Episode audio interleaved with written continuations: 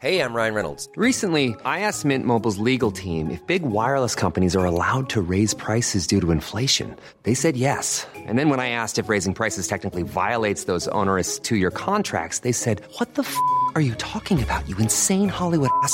So to recap, we're cutting the price of Mint Unlimited from $30 a month to just $15 a month. Give it a try at mintmobile.com slash switch. $45 upfront for three months plus taxes and fees. Promo rate for new customers for limited time. Unlimited more than 40 gigabytes per month. Slows. Full terms at mintmobile.com. Bonjour. Bienvenue dans la saison 2 de Comme d'Archie, le podcast qui vous ouvre les portes du monde fascinant de l'architecture dans une approche non manichéenne et pour ne pas opposer passé et futur, dans une réflexion transversale permettant de vivre au présent dans un cadre de vie plus heureux car mieux identifié. Carpe diem. Je suis Anne-Charlotte, chroniqueuse du podcast, accompagnée de l'ingénierie son pour vous offrir le meilleur. Merci et heureuse de votre fidélité. Maintenant, place au talent. Bienvenue dans Comme d'Archie.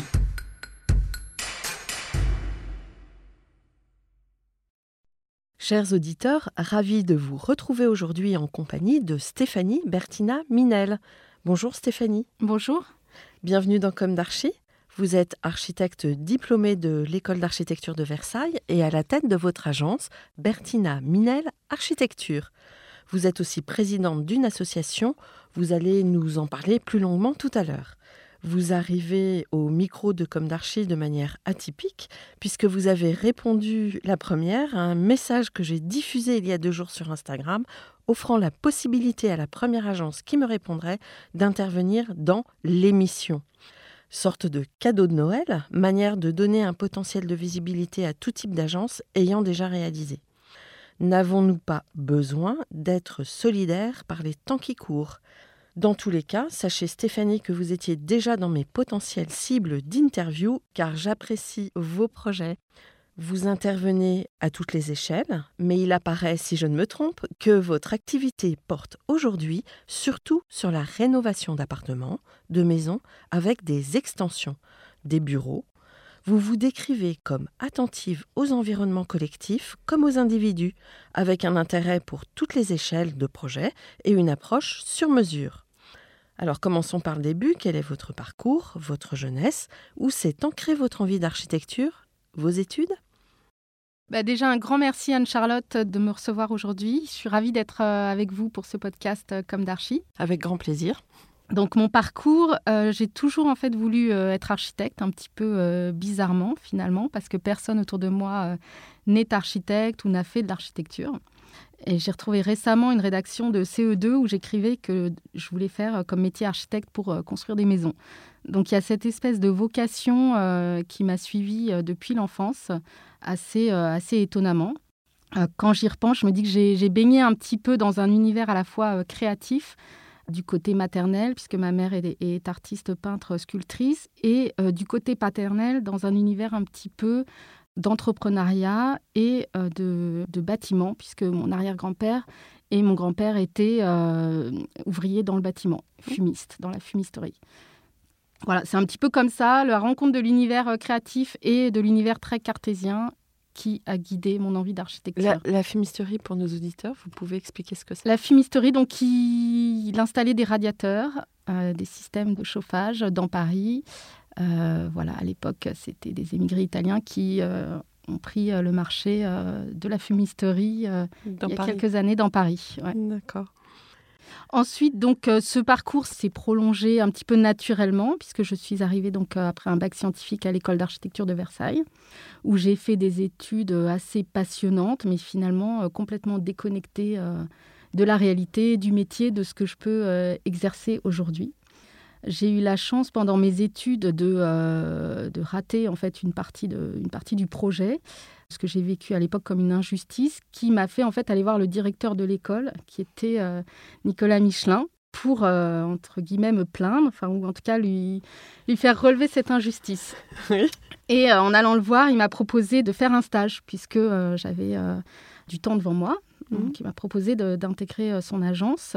À l'époque, ils étaient dix personnes, enfin une dizaine, donc c'était encore une petite taille. Euh, je me suis rendu compte en fait sur place que je ne savais absolument rien faire après deux ans d'architecture, puisque j'étais en deuxième année. Et euh, je me souviens très bien euh, de Nicolas Michelin qui depuis euh, a dû tout à fait m'oublier, mais qui me disait il faut vraiment dans ton métier que tu apprennes à être précise. Et ça, c'est quelque chose qui m'est resté. Et aujourd'hui encore, j'y repense en me disant il faut que je sois précise dans mes projets, dans mon chantier, dans ma relation client. ça a été vraiment une phrase qui m'est restée depuis beaucoup d'années.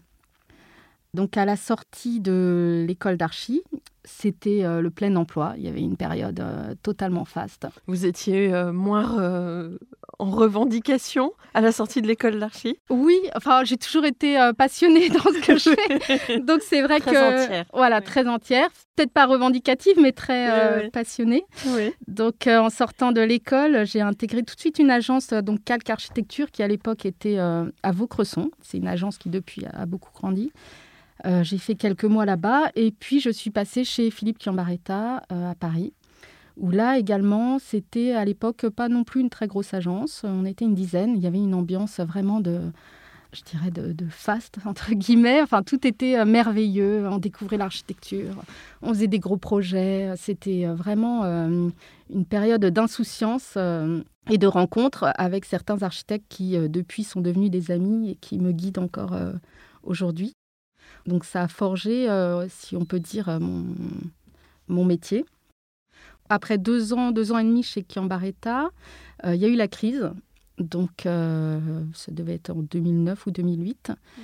Et ça a été l'occasion pour moi de rebondir et de, et de quitter l'agence pour, pour entamer une nouvelle vie professionnelle.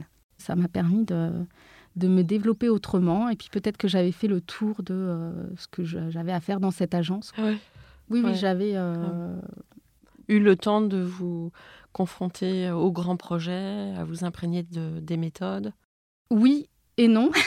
Non Oui, effectivement, parce que en fait, euh, effectivement, on travaillait sur des très très gros projets qui aujourd'hui euh, ne me servent pas du tout. Et d'ailleurs, quand j'ai quitté euh, l'agence Chiambaretta, je me suis rendu compte qu'il y avait beaucoup de choses que je ne savais pas faire ou que je, je faisais euh, à grande échelle, alors que j'allais travailler sur une échelle peut-être plus petite, en tout cas différente. Mhm. Et du coup, euh, vous êtes rapidement mise à votre compte après Oui, donc en fait, j'ai à cette époque-là, j'ai croisé une personne que, que je connaissais qui m'a demandé si je connaissais un architecte qui pouvait lui faire un relevé d'appartement, donc juste prendre des mesures. Et je me suis tournée vers un collègue en lui disant bah, Tu connais pas quelqu'un qui pourrait faire ça Euh, Cet ami recherche un, architecte pour lui faire. Et, et le collègue m'a dit Mais pourquoi tu le fais pas? Et je me suis rendu compte, en fait, ça a été comme une révélation. Je me suis dit Mais c'est vrai que je fais des permis de 10 000 mètres carrés pour des millions d'euros en quelques mois, euh, avec des, des enjeux euh, énormes, et je ne sais pas faire un relevé d'appartement. Il y a quand même un problème. Donc je me suis lancée un peu comme ça, avec euh, cette prise de conscience que finalement, euh, l'architecture, c'était pas que des gros projets, c'était pas que euh, brasser des millions d'euros, que ça pouvait être aussi intervenir chez les gens pour répondre à un besoin finalement euh, assez basique dans le bon sens du terme, c'est-à-dire assez euh, simple. Donc, je me suis lancée un peu comme ça. J'ai fait une formation de création d'entreprise d'abord, euh, assez rapide, mais qui m'a ouvert les yeux sur d'autres métiers, justement, parce qu'on n'était euh, pas que entre architectes. Et euh, à ce moment-là, j'ai démarré et au bout de deux ans à peu près, je me suis rendu compte de euh, la, la masse de choses qu'on devait gérer en étant à son compte, c'est-à-dire à la fois, euh, alors c'est pas propre à l'architecture, mais à la fois la prospection, l'administratif, la gestion, le développement d'agence, euh, bah, le, le métier en lui-même, c'est-à-dire le suivi architectural, le suivi de chantier, la relation entreprise, enfin voilà. Donc La connaissance des matériaux, Voilà. la connaissance du droit. oui, euh, les responsabilités, etc. Donc euh, j'ai appris un petit peu sur le tas finalement, alors que j'avais quand même fait six ans d'études et, et deux ans et demi, trois ans de salariat. J'ai tout redémarré à zéro parce qu'en fait, ce qu'on faisait dans la grande agence n'était pas du tout applicable euh, à l'échelle que j'avais décidé de, de travailler à cette époque-là. Et vous, vous estimez que vous avez mis combien de temps vraiment à solidifier votre activité? Bah, en fait, au bout de ces deux ans, euh, je me suis posée et je me suis dit, c'est pas possible. En fait, j'ai pris conscience que déjà, on peut pas se faire ce métier seul. Même quand on est seul, on a besoin de, de se regrouper. Et également, j'ai pris conscience qu'il y avait des enjeux qui nous dépassaient, euh, nous architectes, à la fois les enjeux numériques, les enjeux environnementaux, et que on devait apporter une réponse collective à ces enjeux. C'est pour ça que j'ai décidé de rejoindre le collectif Architectes et Particuliers, donc, qui est un laboratoire d'idées et un collectif d'architectes. Actuellement, on est une soixantaine, à l'époque, c'était un peu moins. Et euh, ça m'a permis en fait de me repositionner dans mon métier, de reprendre confiance dans mes capacités, dans nos capacités à chacun, et euh, d'échanger, de faire des retours d'expérience, de progresser ensemble et de travailler avec une méthode très spécifique aux particuliers, qui n'est pas du tout celle qu'on nous apprend à l'école, encore moins celle qu'on pratique dans les grandes agences, puisque en fait je me suis rendu compte que certains architectes qui font du public ne savent pas rénover euh, leur propre appartement et se retrouvent entre guillemets, en galère quand il s'agit de faire une chape ou faire euh, du placo. Enfin, ils n'ont jamais vu ça. En fait, ils, délèguent le chantier beaucoup, malheureusement. Pas tous, hein, mais c'est vrai que c'est un autre savoir-faire, donc qu'il faut valoriser et qu'il faut apprendre à, travailler euh, de cette manière-là. Mm. Alors, Stéphanie, on en arrive quasiment à aujourd'hui. L'une de mes questions récurrentes dans Comme d'Archie est est-ce que aujourd'hui vous avez le sentiment d'avoir accompli ce que vous imaginiez à la sortie de l'école? Alors, je dirais pas que j'ai accompli, parce que l'accomplissement, pour moi, c'est arrivé à, une fin, et, euh, je pense que j'en suis euh, qu'au début. Et puis également, ce que j'avais en tête en sortant de l'école, en fait, j'avais euh, aucune idée du métier, donc je dirais pas que j'ai accompli. En tout cas, j'ai la chance de faire un métier que j'aime et qui me passionne tous les jours. Donc, en ce sens-là, je suis en cours d'accomplissement. Alors d'ailleurs, je recommande euh, à nos auditeurs d'aller vous suivre sur Instagram parce que vous êtes ultra dynamique et on apprend des choses et c'est fort intéressant. Et les métamorphoses que vous faites dans ces rénovations d'habitat sont euh, étonnantes et très séduisantes. Merci. Donc, on a là parlé de votre parcours euh, professionnel, mais aussi personnel. Pouvez-vous nous raconter maintenant l'histoire de vos projets? Quels seraient votre ou vos projets emblématiques? Et pouvez-vous justifier ce choix? Pour ma part, j'ai un faible pour le triplex ampère, doux, chaleureux, très lumineux, très tendance, avec une dominante de blanc bois et d'un très joli bleu. J'aimerais aussi que vous me parliez de, la, de cette relation client que vous avez évoquée tout à l'heure. Je pense que c'est très important. Euh, c'est vrai que c'est difficile de synthétiser mes projets. En tout cas, ce que je peux dire, c'est que euh, chaque projet est une rencontre et chaque projet, en fait, est sur mesure et spécifique. En tout cas, je travaille actuellement à 100% pour les particuliers. Donc, c'est vraiment un choix que j'ai fait et que je revendique. Chaque projet, en fait, c'est une rencontre. Je pourrais citer deux projets euh, principaux parmi tant d'autres. Pour moi, il n'y a pas de petits projets, de grands projets puisque chaque client mérite la même attention et le même engagement euh, de notre part sur son habitat, puisqu'on travaille quand même sur le quotidien des gens. Donc, euh, ce sont des, particuliers qui mettent parfois des économies de toute leur vie et qui méritent qu'on apporte toute l'attention pour leur habitat, que ce soit en appartement ou en extension ou en maison. Je pourrais citer deux rencontres. Alors la première, c'est en 2011. En fait, j'avais été contactée, donc j'avais pas construit, pas fait grand-chose. Euh, j'ai été contactée par un footballeur euh, qui voulait refaire sa maison et il m'a contactée pour aller chez lui. Donc, euh, il m'avait trouvé sur Internet un peu par hasard. Et je suis arrivée, il voulait refaire une maison en région parisienne. Et il me dit, est-ce que vous pouvez donc me faire les plans, me faire une esquisse, combien de temps ça prend, etc. Donc je lui dis, bah oui, mais d'abord je vais faire un contrat, parce que on se rend compte, mais je ne vais pas prendre des mesures tout de suite, il faut d'abord un contrat, il faut asseoir le projet. Euh, il me dit, mais je comprends pas, j'ai vu d'autres architectes, ils me, font le, ils me font le truc tout de suite, ils me font le truc gratuitement. Je lui dis, bah, écoutez, euh, très bien, euh, mais moi, je fonctionne pas comme ça. Et je me suis dit en partant, bon, bah, c'est mort, jamais je ferai ce projet, mais tant pis, au moins, je vais pas travailler gratuitement. Et en fait, quelques semaines après, il m'a rappelé en me disant bah, En fait, j'ai envie de travailler avec vous, euh, vous avez été cash, vous, vous avez été franche. Et, la relation de confiance s'est installée un petit peu comme ça. Et il m'a donné aussi confiance en euh, ce qu'on pouvait apporter en tant qu'architecte en n'allant pas forcément dans le, dans le sens du client, en étant toujours euh, juste sur ce qu'on dit ou ce qu'on ne dit pas, mais en étant sûr de. de là où on, va. De là où on va et de là où on vient aussi, parce qu'on a quand même des études, une formation. Donc, voilà, d'asseoir un petit peu le le projet. Sur le triplex aussi, c'est une belle histoire de rencontre puisque à la base les clients m'avaient contacté euh, pour une visite conseil pour un bien qu'ils voulaient acheter, donc un hôtel particulier dans Paris. Et je suis arrivée sur place et en fait c'était un, bien euh, magnifique, des millions d'euros, mais qui correspondait pas du tout à leurs besoins. Puisque c'était une famille et je leur ai dit, euh, enfin vous pouvez pas acheter ça. Les chambres font 7 mètres carrés. Alors ok, il y a des super espaces, il y a des super séjours et tout, mais, mais c'est pas ce que vous recherchez c'est pas votre besoin de famille euh, finalement avec deux enfants. Et puis surtout, il y avait des mètres carrés cachés en fait euh, qui n'étaient qui pas déclarés dans la vente, donc il y avait un vrai problème. Et c'est à partir de là aussi que la relation de confiance s'est installée et qu'ils ont finalement trouvé le triplex, enfin l'appartement en triplex, et qu'ils m'ont ensuite confié la mission. Mais il y a toujours en fait une petite partie euh, de déception presque, en tout cas de où euh, bah, effectivement ils avaient fait leur promesse d'achat sur ce bien, ils voulaient partir là-dessus, puis finalement euh, l'architecte arrive et dit bah non c'est pas, c'est peut-être pas. Enfin, je vous déconseille et du coup, c'est à partir de là que la confiance, elle se tisse tout au long du projet. Elle n'est jamais acquise, mais c'est comme ça que commence. à- Oui, au départ, vous avez toujours été droite dans vos bottes. Et du coup, ça, Oui, ça vous a permis bah, d'avancer Oui. dans ces commandes, enfin d'obtenir la commande et d'avancer dans les projets. Oui. Mm.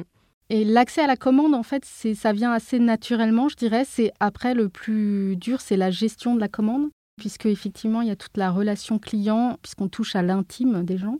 On pose des questions très intimes, euh, que ce soit dans leur manière de cuisiner, dans leur manière de, de se laver. Dans Enfin, on rentre vraiment dans la cellule familiale, que ce soit pour une maison ou une, extension. À partir du moment où on parle d'habitat, on est vraiment dans quelque chose d'intime. Donc, euh, il y a une- un juste milieu à trouver entre la rigueur du professionnel et l'empathie aussi qu'on doit avoir euh, pour les clients particuliers.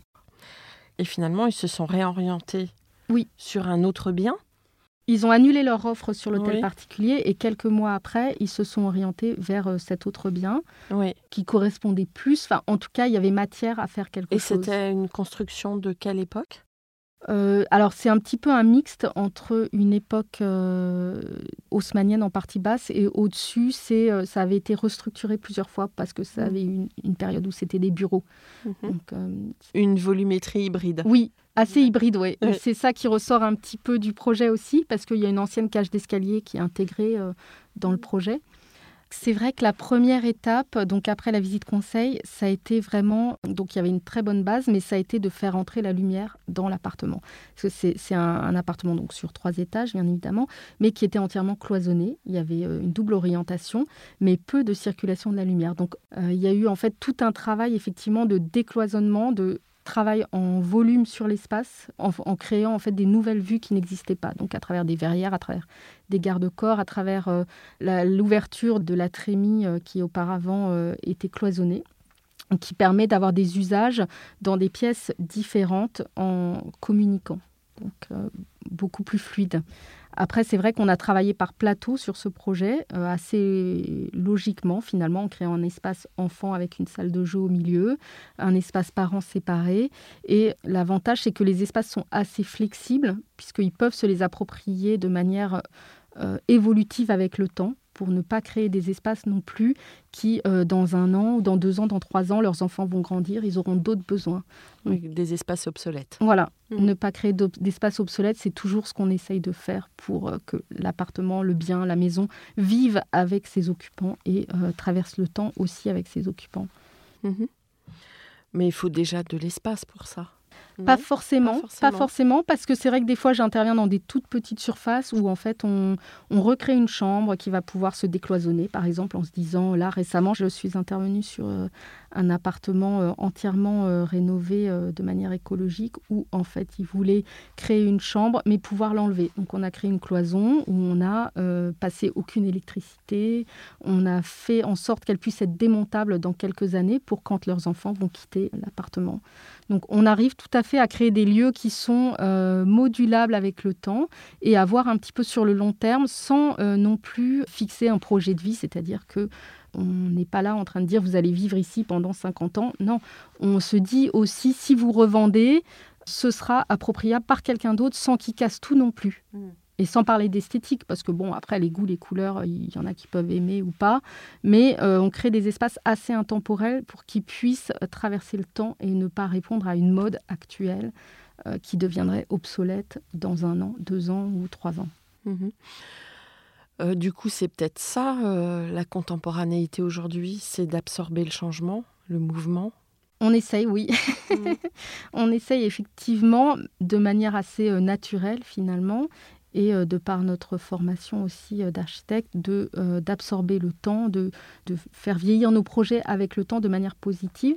Et c'est vrai qu'il n'y a rien de plus agréable quand je reviens dans un ancien projet dix ans après, de voir qu'en fait ça a bien vieilli et que même ça a été vendu et que les nouveaux occupants l'ont Se sont Ouais, réappropriés se sont réappropriés, finalement en changeant peu de choses souvent. Donc euh, c'est vrai que j'ai d'anciens clients qui m'ont repris sur un nouveau projet dix ans après. Et donc j'ai eu contact avec euh, la personne qui a racheté leur appartement qui m'a dit c'est vraiment super, il n'y a rien à faire. Donc euh, je me suis dit c'est là j'ai réussi quelque chose. Euh, le projet en fait même à petite échelle se transmet. Et euh, c'est vraiment un plaisir.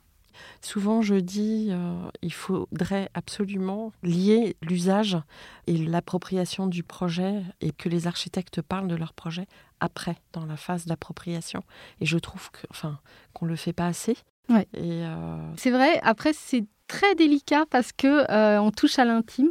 Donc Mhm. c'est vrai que certains projets, je ne communique pas dessus pour des raisons euh, bah, d'intimité où les, Oui, les clients ne veulent le pas souhaitent forcément. pas. Voilà. Mais, euh, mais c'est vrai que je pourrais euh, effectivement euh, plus parler de cette partie-là qui est passionnante en fait parce que on aime, enfin on a traversé peut-être six mois, un an avec ses clients et quand on coupe le cordon entre guillemets, quand on redonne les clés aux clients, il y a toujours une espèce de, bah, de satisfaction et aussi l'envie de savoir comment ils vont occuper le lieu et comment ça va se passer au niveau des usages. Donc c'est vrai que c'est toujours plaisant de les recontacter, d'avoir un retour quelques années après ou quelques mois après pour échanger et puis progresser aussi sur ce qu'on a fait euh, dans, dans les Oui. projets d'avant. Voilà, de, de voir ce qui a marché Ouais. et ce qui a peut-être moins marché. Oui. Parce Ouais. que on apprend toute la Tout vie. le temps, oui. Mm.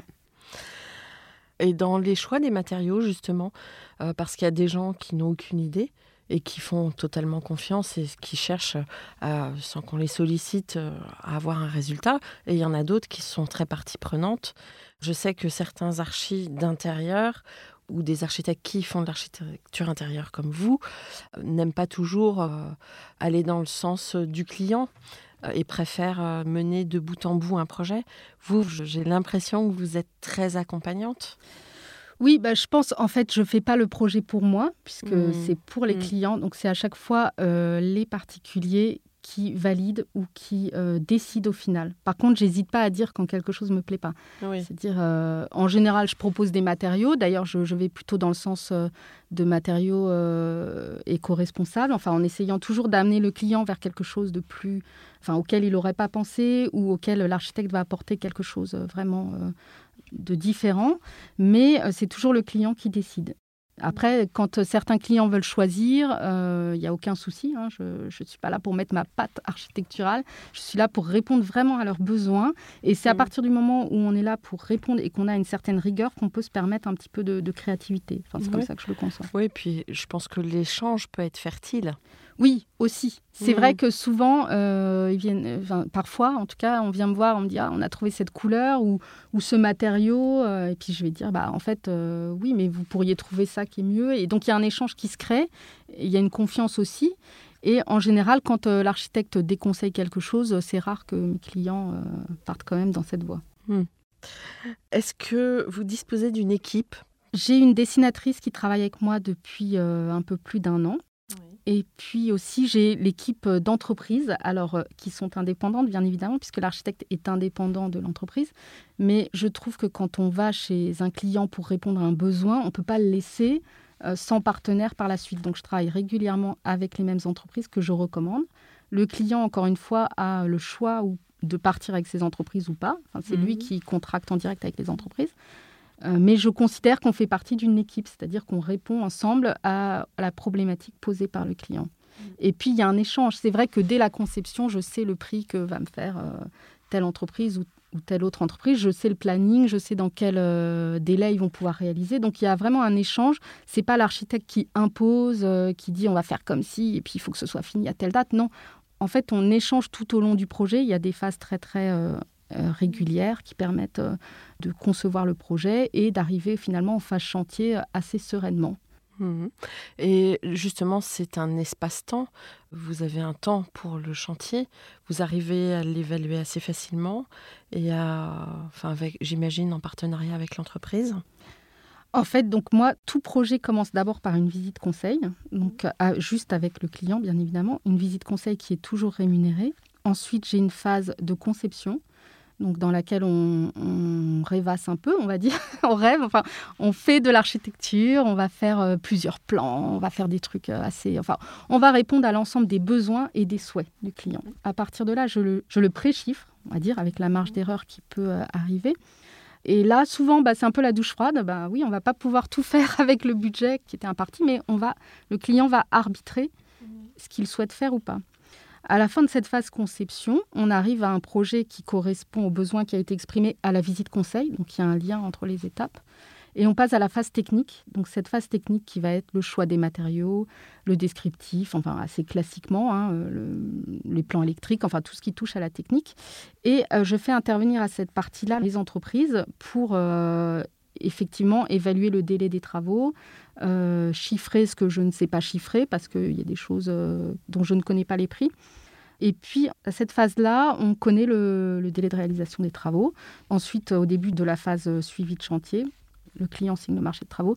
Et en général, il n'y a pas trop de dépassement de délai ou euh, de budget, puisque tout a été défini dans des étapes très, très, très, très carrées qui permettent en fait d'arriver totalement serein et puis euh, euh, apaisé en phase chantier. Est-ce que vous avez déjà rencontré en désossant un existant des problèmes de, de poutres euh, rongées ou de des voilà au niveau de la structure euh, Oui, oui, bah, c'est vrai que en fait, comme je travaille à 100% dans l'existant, les surprises, c'est toujours, euh, enfin, il y en a toujours, Ouais. systématiquement, et dans Paris euh, encore plus.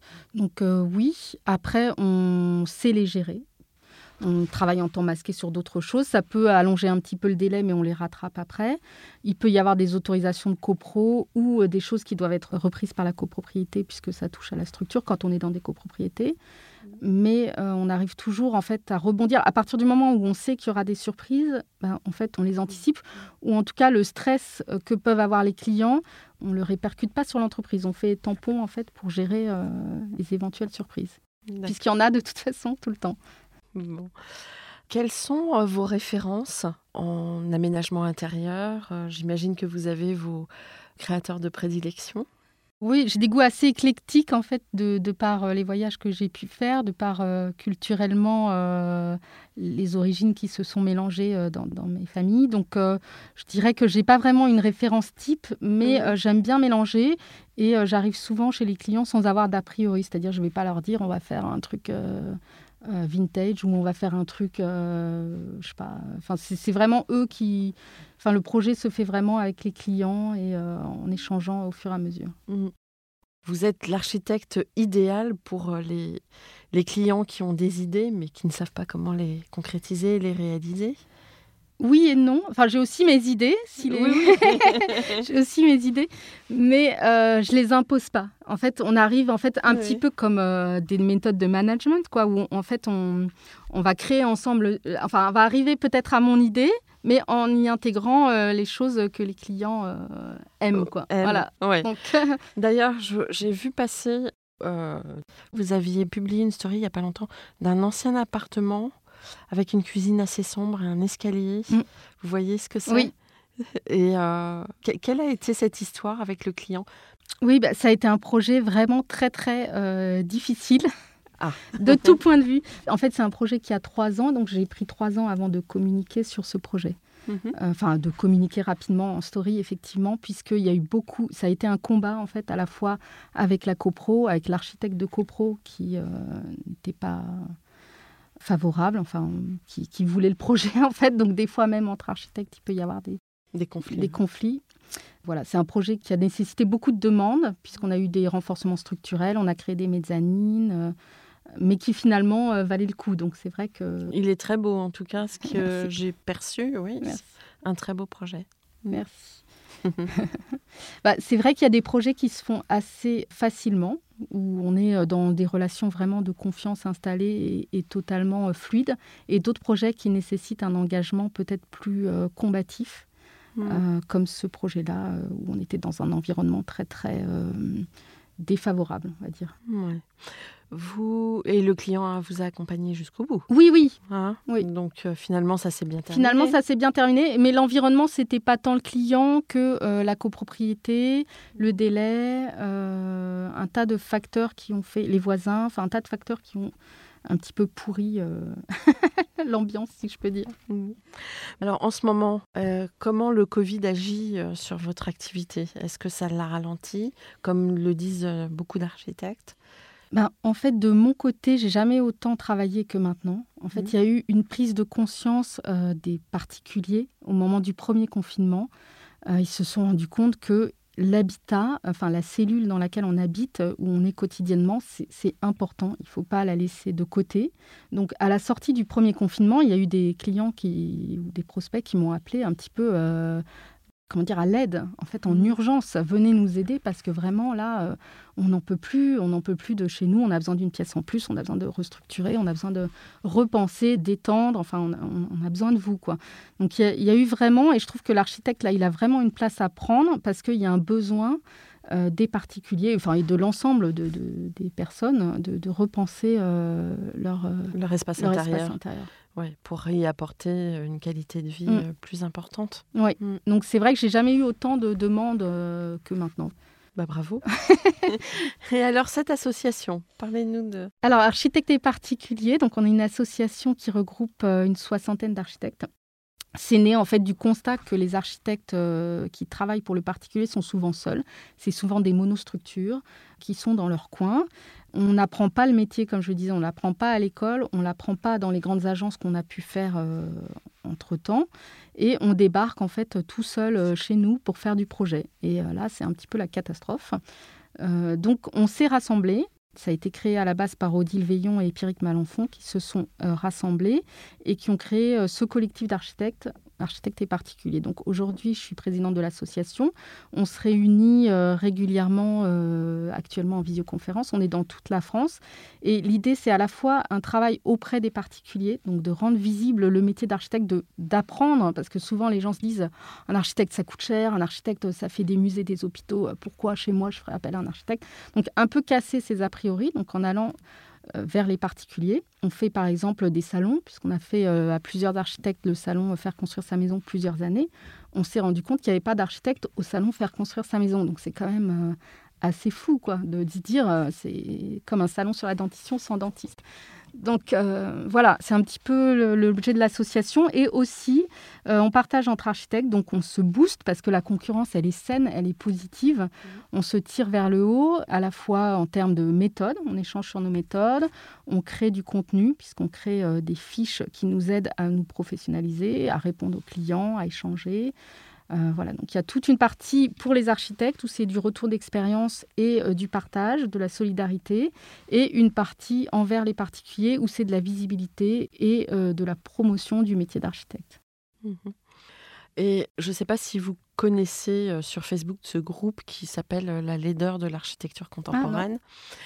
Et où on lit euh, bah, tout ce qu'on peut trouver sur des sites euh, où, avec les gens en toute candeur, hein, euh, se lâchent. Et c'est vrai que quand on lit ça, je trouve que c'est important de s'y confronter parce que ça peut apporter et il n'y a pas de mépris du tout à avoir et au contraire, ça peut être très instructif. Ceci dit, euh, je crois qu'on avait déjà échangé euh, via les réseaux sociaux sur la question. Comment on peut réconcilier euh, ce- le grand public avec l'architecte Parce qu'il a une vision quand même très négative. Alors, je connais pas ce forum. Je vais aller de ce pas regarder en sortant la leader de l'architecture. Euh, je pense qu'en fait, il y a un travail, bah, déjà nous, euh, sur le long terme, en tant qu'architecte, de faire notre métier de la manière la plus euh, professionnelle qui soit. Après, je pense que peut-être que euh, on aurait besoin effectivement de d'une visibilité peut-être au-dessus, enfin qui nous dépasse, de dire que effectivement un particulier peut prendre un architecte pour faire un appartement, pour faire une maison, pour faire quelque chose, même une petite extension. Euh, C'est le seul professionnel, l'architecte, qui sera indépendant, qui sera à jour de sa formation, qui aura son assurance, qui sera déontologiquement euh, transparent. Donc ça, c'est hyper important de le rappeler aux particuliers et aussi de rappeler qu'un architecte, ça coûte pas forcément cher puisque les visites conseils, ça va commencer euh, dans les 100-120 euros. Donc euh, à partir de 100-120 euros, on peut économiser des millions d'euros. C'est quand même pas négligeable avant un achat ou avant des travaux, éviter une bêtise. Donc n'hésitez pas à appeler un architecte autour de vous. Donc nous, c'est un petit peu le message qu'on fait passer à Mmh. travers l'association. De se rapprocher finalement de tout à chacun. Oui. Voilà. Et d'avoir une approche, on va dire, démocratique. de- Oui, démocratique. Il y a pas, en fait, c'est vrai qu'il n'y a pas de petite architecture, il n'y a pas de petits projets, il n'y a pas de micro-commandes comme on peut entendre. Et aussi au sein des architectes, euh, j'ai envie aussi de dire, euh, n'ayez pas honte en fait de faire du particulier. Parce que souvent, on croise même des architectes qui peuvent avoir un certain âge et qui nous disent, oh, je fais des concours, je fais ceci, je fais cela. Mais quand on leur dit, mais comment vous, vous gagnez votre vie en fait Parce que les concours, bah, je fais un petit peu de particulier, mais à côté. Donc, c'est presque une honte en fait, Ouais, faut pas comme le dire. si c'était juste de l'alimentaire, Oui. euh, que c'était pas digne de. Oui. Alors de- qu'en fait, Mm. euh, on a beaucoup à apporter et c'est aussi une commande. Enfin, on en vit, on peut en vivre, on peut être architecte, vivre de cette commande à 100% et être bien euh, dans son métier. Alors justement, vous êtes euh, les mains complètement dedans, puisqu'on vous a beaucoup sollicité pendant le Covid et pendant cette période, on a parlé et reparlé du monde d'après. Lors de la dernière émission, je m'exprimais un petit peu là-dessus euh, en échangeant avec Anne Speicher en disant que il me semblait que ce monde d'après, bah, il fallait d'abord euh, euh, considérer le socle hein, et de savoir d'où on venait. De quelle manière euh, exprimeriez-vous justement une avancée dans ce monde d'après? Vous qui touchez à l'intimité des gens? Moi, ce que j'espère, en tout cas, je ne peux pas imaginer le monde d'après, mais je l'espère en tout cas plus respectueux de l'environnement. Et en architecture, je pense vraiment qu'il faudrait que les gens apprennent, ou en tout cas pensent à consommer local. C'est-à-dire comme on consomme local pour euh, son alimentation ou pour plein de produits, en architecture aussi, on peut consommer local. Déjà en prenant un architecte local. Moi, je ne me déplace pas à plus de 30 minutes de chez moi en transport en commun. Et puis aussi dans la fabrication du projet. Donc être sensible aux matériaux euh, qui n'ont pas traversé euh, toute la planète pour venir euh, poser un carrelage. Enfin, prendre des choses, prendre des produits, choisir de privilégier les filières courtes en mettant en avant des, des nouveaux modes de fonctionnement. Les normes vous freinent? Pas trop, je dirais que c'est plutôt le budget qui freine souvent, mais euh, on arrive justement euh, à arbitrer en essayant toujours de pousser les particuliers à aller plus loin dans cette démarche euh, environnementale. Enfin, il y a des particuliers qui le demandent à prime abord, en fait. Certains sont vraiment sensibles à ça. Et d'autres qui n'y pensent pas forcément, mais quand on leur propose, euh, sont tout à fait réceptifs. D'accord. Et dans la dépose euh, de l'existant, vous arrivez à inscrire ça dans des cycles bah, de recyclage, justement? Oui, on essaye. Dans On des essaye, filières, euh, ouais. ouais. on essaye surtout de récupérer le maximum de choses. Par exemple, sur le Mm. triplex, euh, il y a beaucoup d'éléments qu'on a pu récupérer, les radiateurs, le parquet, euh, certains faux plafonds, qu'on a choisi de réintégrer dans le projet pour en fait ne pas jeter, parce qu'on on- quand on travaille dans l'existant, on ne fait pas table rase de l'existant. Au contraire, on compose avec l'histoire du lieu pour créer quelque chose de contemporain et ce ne sont pas deux mondes qui s'opposent. Donc on essaye toujours effectivement de recycler à l'intérieur du projet et quand on ne peut pas euh, de, de le faire dans des filières de recyclage Hmm. ou de réemploi. ou de réemploi Quel conseil donneriez-vous aux étudiants en architecture aujourd'hui? Alors je leur dirais, bah, sans donner de, de leçons, parce que je ne serais, je serais pas Non, la, je parle mieux de placée, conseils. mais de conseils, Ouais. je dirais de sortir euh, de l'école un Mm. petit peu, de voir un petit peu dans les agences comment est-ce qu'on travaille, comment est-ce qu'on construit aussi, Mm. pas que les grosses agences, aussi les, les agences de taille plus, euh, plus petites, puisque euh, toutes les commandes euh, se valent, il n'y a pas euh, une commande qui prévaut par rapport à une autre. Et je dirais aussi de sortir un petit peu de l'architecture, parce que c'est vrai que j'ai beaucoup appris, moi, au contact d'autres professions, puisque j'ai partagé très vite euh, des locaux dans des coworking ou dans d'autres euh, espaces, qui m'ont permis d'être confrontée aussi à d'autres méthodes, peut-être euh, des méthodes de communication, des méthodes commerciales, des méthodes de marketing qu'on n'aborde absolument pas en architecture. Et en tout cas, à mon époque, euh, en études d'architecture, on n'avait aucune notion d'un business plan, d'une étude de marché, de en fait tout ce qui euh, sert à démarrer en fait après son activité quand on veut se mettre à son compte. Donc je leur dirais oui de sortir. Alors avec le Covid c'est un peu euh, compliqué de sortir, mais on peut sortir à travers des conférences, à travers des webinaires, à travers plein de- d'opportunités qui sont offertes actuellement pour euh, explorer d'autres horizons aussi que l'architecture, puisqu'on se nourrit aussi euh, des autres professions. D'accord. Un mot de la fin? Bah, Je dirais un grand merci à Anne-Charlotte. Bah, je vous en prie, c'était avec grand plaisir. Je pense que c'est un point de vue enrichissant dans l'émission et euh, encore nouveau, enfin en tout cas euh, dans l'espace comme d'archi. Donc euh, merci beaucoup. Merci. Euh, à très bientôt, à la semaine prochaine pour un nouveau comme d'archi. Au revoir.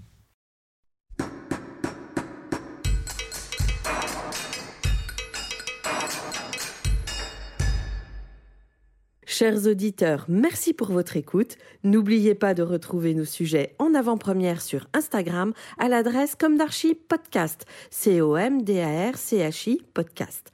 Si vous aimez ce podcast, favorisez sa diffusion en lui donnant 5 étoiles sur Apple Podcast, plus un petit commentaire, ou sur votre plateforme de podcast favorite.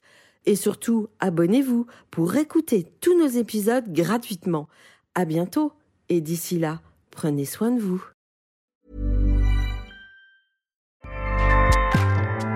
ACAST powers the world's best podcasts. Here's a show that we recommend. Hi, I'm Jesse Cruikshank. Jesse Cruikshank. I host the number one comedy podcast called Phone a Friend. Girl, let's phone a friend. Not only do I break down the biggest stories in pop culture with guests like Dan Levy and members of InSync, I do it with my own personal boy band singing jingles throughout. Because it's my show. It's your show, girl. New episodes of Phone a Friend Yeah. drop Thursdays wherever you get your podcasts. So work it, girl. Yeah, work it. Okay, that's enough. ACAST helps creators launch, grow, and monetize their podcasts everywhere. ACAST.com.